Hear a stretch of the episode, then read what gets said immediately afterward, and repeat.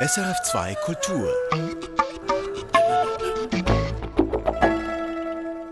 Das ist der Kulturtalk auf SRF2 Kultur. Mein Name ist Michael Luisier.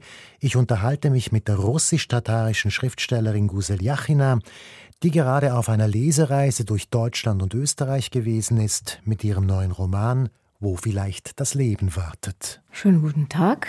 Ich bedanke mich für dieses Gespräch und freue mich wirklich sehr, hier jetzt zu sein. Und es war gar nicht selbstverständlich, dass ich komme. Diese Lesereise war schon längst vorgeplant, aber jeden Tag habe ich erwartet, dass etwas passiert und diese Lesereise gar nicht stattfindet. Ich hatte Angst, dass die Grenzen geschlossen werden, ob von innen, von Russland aus oder von außen, was teilweise auch passiert ist. Ich hatte Angst, dass die Flugzeuge nicht mehr fliegen zum Beispiel. Ich hatte Angst, dass vielleicht auch die Organisatoren absagen werden, die Orte, wo die Lesungen geplant sind, auch nicht die Lesung mit einer russischen Autorin haben möchten. Aber es ist passiert, ich bin gekommen zwar nicht ohne Schwierigkeiten. Ich bin über Jerewan eingeflogen und dann über Wien, das heißt mit zwei Zwischenstationen. Und aus allen geplanten Lesungen war nur eine Absage, das war die Humboldt-Universität. Die hat bevorzugt, dass wir unsere Veranstaltung doch auf die besseren Zeiten umlegen. Und alle anderen aber haben zugesagt und es war wirklich eine wunderbare Lesereise. Es war, es ist jetzt gleich fast zu Ende. Sagt die russisch-tatarische Schriftstellerin Gusel Yachina zu Beginn unseres Gesprächs. Ich treffe die Autorin in der Stadtbibliothek in Freiburg im Breisgau. Es ist unser drittes Treffen insgesamt. Zu jedem Roman, den sie bisher geschrieben hat, gab es ein Gespräch. Aber es ist dies das erste Gespräch in dieser neuen politischen Situation. Mein Plan, mit Gusel Yachina hauptsächlich über diese Situation zu sprechen, geht nicht auf. Zuerst. Denn Gusel Yachina lebt in Moskau und will nach dieser Lesereise auch wieder nach Moskau zurück. Aber wir haben ja das neue Buch, wo vielleicht das Leben wartet. Ein Roman, in dem es wie in allen bisherigen Romanen von Gusel Yachina um die nicht oder nur teilweise aufgearbeitete Geschichte der frühen Sowjetunion geht. Dinge also, die maßgeblich mit der heutigen Situation zu tun haben. Konkret geht es im neuen Roman um eine Hungerkatastrophe zu Beginn der 1920er Jahre im Süden der gerade entstehenden Sowjetunion mit fünf Millionen Toten, ausgelöst durch politische Fehler der kommunistischen Bolschewiki. Am meisten betroffen davon sind die Kinder, die zu Tausenden auf der Straße leben, verwahrlosen, erfrieren, verhungern. Der Roman zeigt nun einen Versuch einer Evakuierung von 500 solcher Kinder per Zug vom ausgehungerten Wolgagebiet nach Samarkand, wo die Versorgungslage besser ist. Darüber rede ich nun mit Gusel Yachina in einem Gespräch, in dem wie angedeutet ein bisschen Improvisation angesagt ist. Auch akustisch übrigens. Denn diese Stadtbibliothek in Freiburg liegt am Münsterplatz. Und wo ein Münster ist, da sind auch Glocken. Müssen wir abwarten? Das Fenster zu. Ja.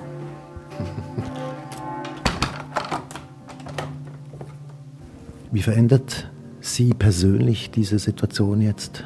Naja, zum Ersten kann ich kaum schreiben, muss ich ehrlich sagen.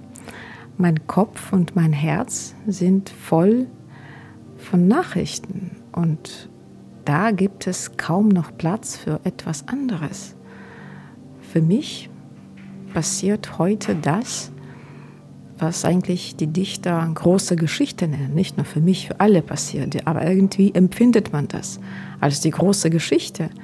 Einige sagen, wir wohnen in dem Geschichtelehrbuch. Das ist so ein Ausdruck. Da kann ich auch zustimmen. Es ist hart, es tut weh, es ist sehr schmerzhaft und es lässt auch keine Chance für etwas anderes zu machen, als nur daran zu denken, was da einige hunderte Kilometer weit passiert. Und das ist zum Ersten. Und zum Zweiten muss ich auch gestehen, dass dieses Erdbeben, dieses politische Erdbeben, das heutzutage passiert, ganz viele Probleme auslöst, nicht nur politische Probleme im Lande, aber auch persönliche Probleme im Menschen. Das heißt, alle diese Gefühle, sie machen den Menschen nicht besser. Alle diese emotionale Erschütterungen, die man täglich irgendwie durch hat, sie können auch eine Person schlimmer machen. Das heißt, da kommen schon die Gefühle raus, die irgendwie ziemlich barbarisch sind. Die nationalen Impulse zum Beispiel oder Hass oder Depression. Das sind schon Sachen, die eigentlich im normalen Leben auch nicht kommen. Aber jetzt mit dieser Erschütterung, mit diesem politischen Erdbeben werden die schlimmsten Ecken in der Seele sozusagen eröffnet und da kommt das raus, was man eigentlich von sich selbst gar nicht erwartet.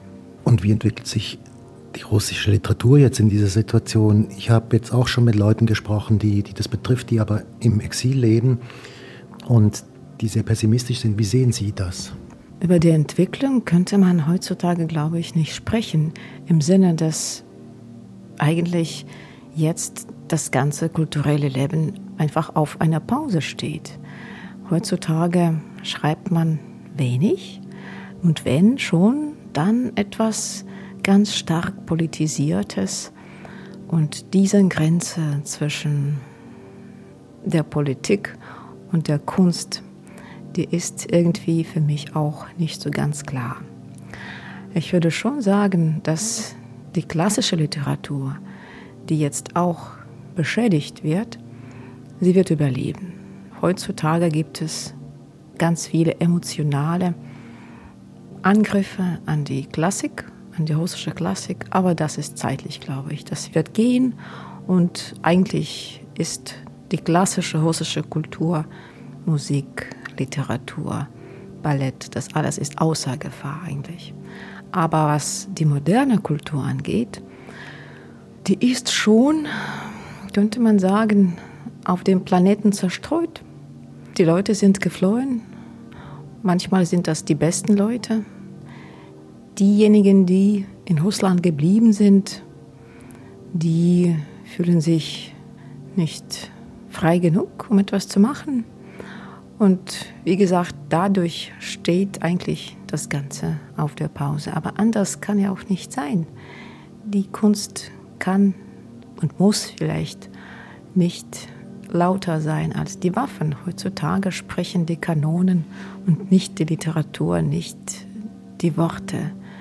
Man muss die Zeit kommen, wo die Kanonen schweigen und danach kann Kultur bzw. Literatur wieder das Wort ergreifen. Fühlen Sie sich auch ein bisschen betrogen insofern, Sie haben jetzt ein Buch geschrieben, dieses Buch ist vor dieser Situation fertig geworden und ist ja auch, hat einen kritischen Ansatz gegenüber der sowjetischen Geschichte. Und jetzt kommen Sie in den Westen. Das Buch ist auf Deutsch da. Sie möchten es vorstellen und werden ständig nach einer Situation gefragt, die heute ist. Ja, das ist so. Das Buch ist vor anderthalb Jahren in Russland erschienen. Das war im März 2021. Und eigentlich gab es sofort eine ganz große kritische Welle. Diese Welle war einerseits von denen, die dem Buch Schwärzung der sowjetischen Geschichte vorgeworfen haben. Man sagte, der Roman ist eine Verleumdung der Geschichte, so etwas Schreckliches konnte nicht passieren, das ist nicht wahr, die Fakten stimmen da nicht und so weiter. Das war dann eine Kritik und es gab aber auch andere Kritik von der anderen Seite. Es gibt die Leute, die meinen, dass meine Bücher zu leichtsinnig, zu rosig, zu belletristisch die Geschichte darstellen, dass man solche Instrumente überhaupt nicht bei so einem seriösen Thema benutzen darf. Mein Roman ist zum Beispiel in Form von einer Reisegeschichte geschrieben mit vielen Elementen, die dem Leser auch die Verdaulichkeit der Materie erleichtern. Und das haben die Kritiker als eine Belletrisierung, die gar nicht da sein darf, eingeschätzt. Das heißt, diese Wellen gab es schon, diese zwei, gegenseitige und absolut unterschiedliche emotionale Bewertungen. Heutzutage, wo ich das, den Roman in Deutschland präsentiert habe und tue ich es auch jetzt noch, finden wir schon Parallele zum heutigen Tag. Ich glaube, ist auch gut so. Ich glaube, ich hoffe sehr, dass die Fragen, die mich sehr interessiert haben, auch heutzutage wirklich aktuell sind. Das sind das die Fragen, warum beugt sich der Mensch klaglos der Staatsmaschinerie? Was geht in denen vor, in denen Bürgerpflicht und Menschenpflicht in Konflikt geraten? Kann man dann als Werkzeug eines totalitaren Systems auch ein Mensch bleiben? Und worin liegt das Geheimnis des sowjetischen Phänomens? Warum ist dieses Phänomen so langlebig? Das wären dann die Hauptfragen des Romans und die beziehen sich auch ganz leicht auf den heutigen Tag. Deswegen sprechen wir auch manchmal über die heutigen Ursachen auf den Lesungen. Ich nehme das jetzt auf, was Sie gesagt haben. Sie beschreiben zwei Menschen, junge Menschen, die kurz nach der Revolution das Gute wollen. Sie wollen das rote Russland, sie wollen, dass die Menschen alle gleich werden. Sie tun es aber sehr unterschiedlich. Wir haben auf der einen Seite Dejew, der ein großes Herz hat und Kinder retten will, 500 Kinder in einem Zug nach Süden transportieren will, wo sie wieder was zu essen kriegen. Wir sind innerhalb einer Situation, wo man im Süden der Sowjetunion eine Hungersnot hat. Und auf der anderen Seite hat man eine Frau, eine Kommissarin, die sehr politisch ist, sehr politisch denkt und die eher bereit ist, über Leichen zu gehen. Aber es stellt sich dann doch heraus, dass er sehr über Leichen gegangen ist. Also meinen Sie diesen Konflikt, diese zwei Haltungen, diese zwei Menschen? Ja, ich wollte dieses Paar von zwei Haupthelden wirklich als zwei Pole gestalten. Der eine Pole ist dann der Mann, der dem Charakter nach eigentlich wie eine Frau ist. Der Zugführer Dev ist mitleidend, ist emotional, impulsiv, also und auch sehr weich. Er möchte wirklich jedes Kind retten, das dem Zug begegnet. Im Gegensatz ist die Kinderkommissarin Belaya das, was man sich ein Mann im Rock, im Weiberrock nennt.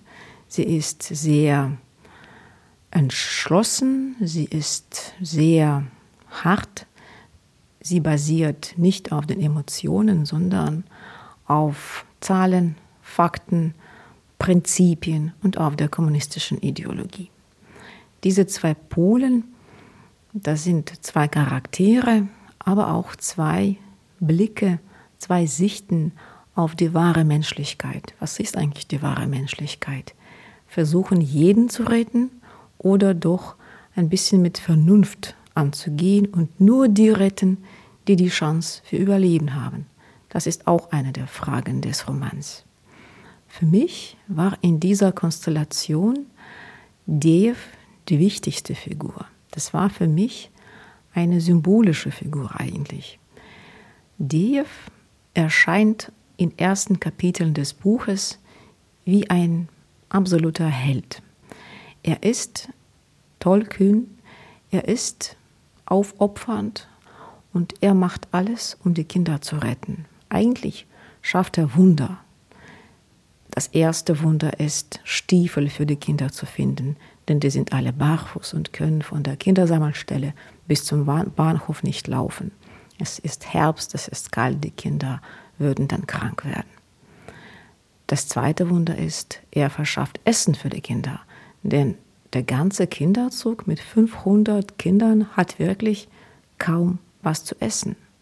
Danach verschafft DF Arzneimittel, Holz für die Lokomotive und so weiter.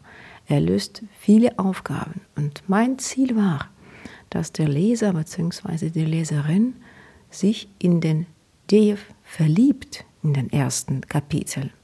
Aber später stellte sich doch heraus, dass Dev eine zweigesichtige Figur ist. Eigentlich hat er sich an dem Bürgerkrieg beteiligt und Leute ermordet.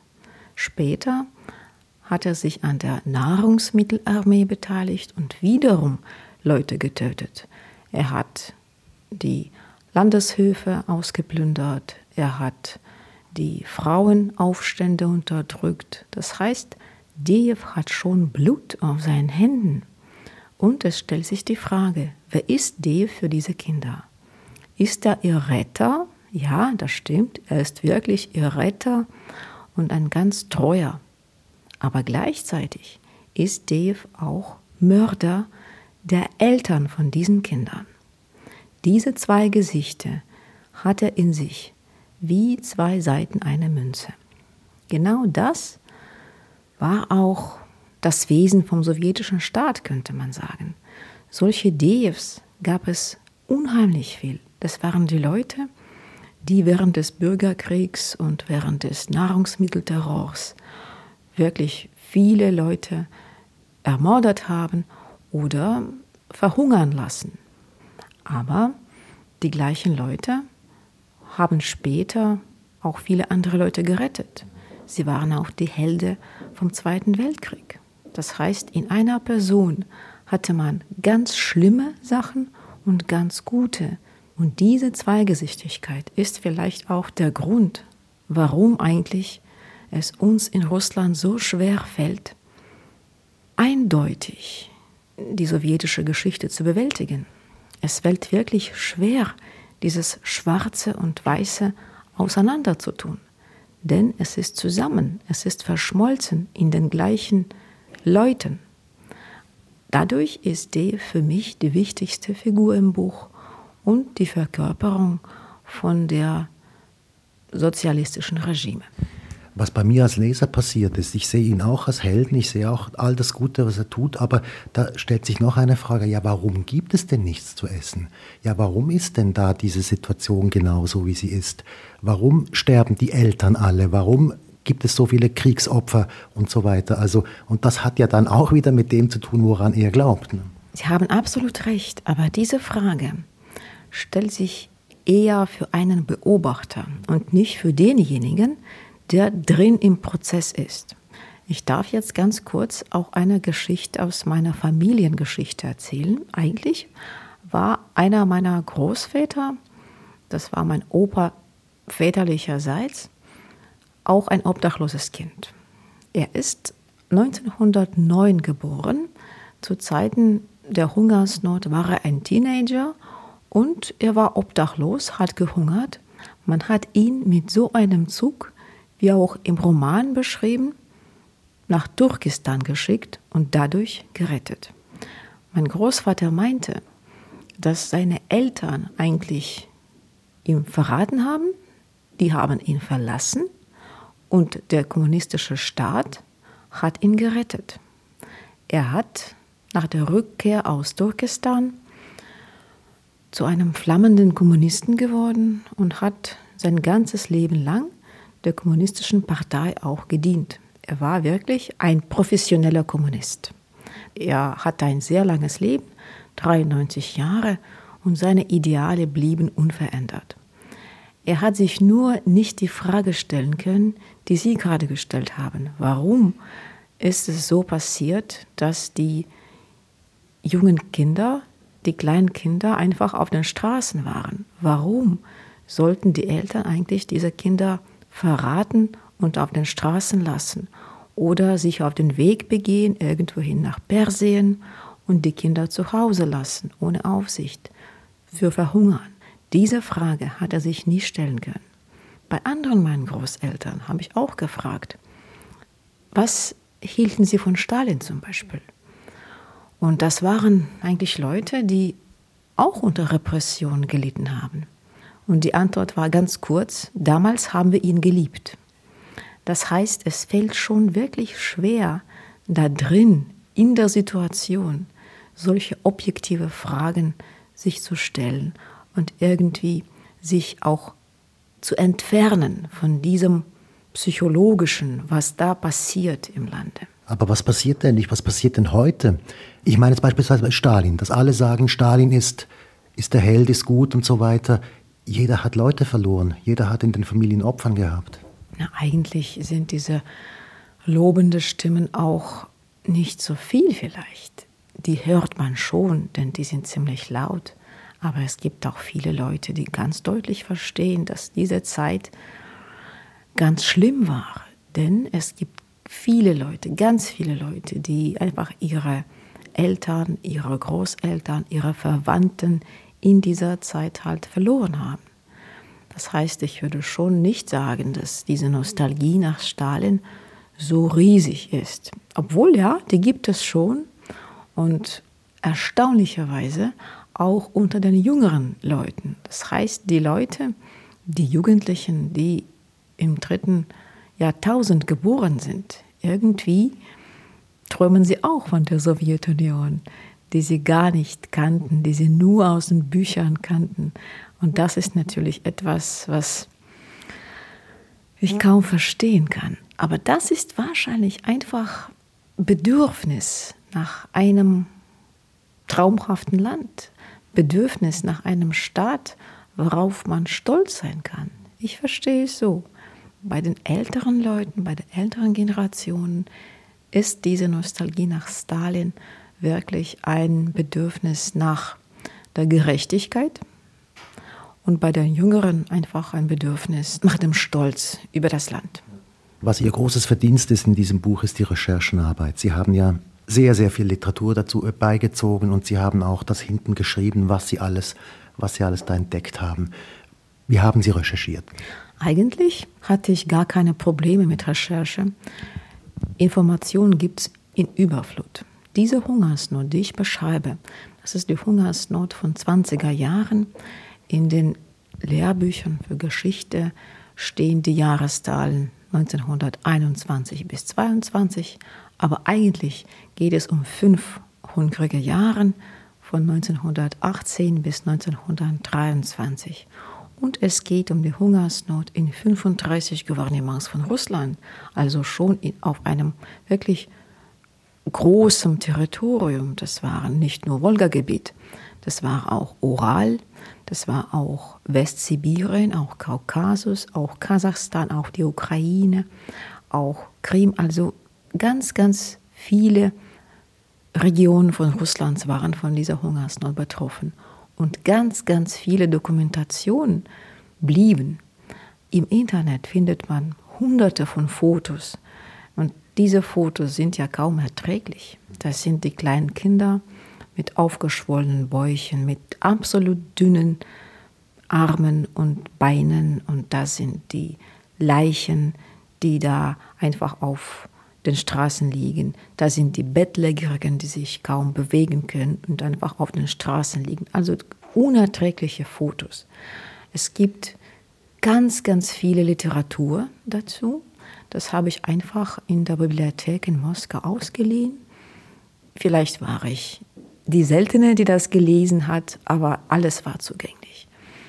Und es gibt auch viele Promovierungsarbeiten zum Thema. Also es gab schon viele, viele Informationen.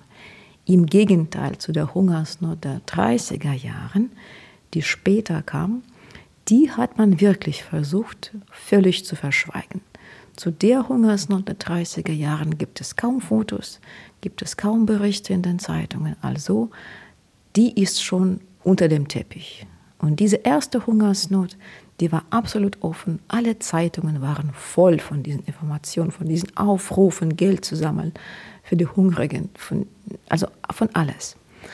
Und das habe ich halt ziemlich tüchtig gelesen. Und es war auch eine sehr harte Lektüre. In die ersten Wochen wollte ich wirklich das nicht mehr machen. Es war so ein Gefühl, ich kann das einfach nicht ertragen.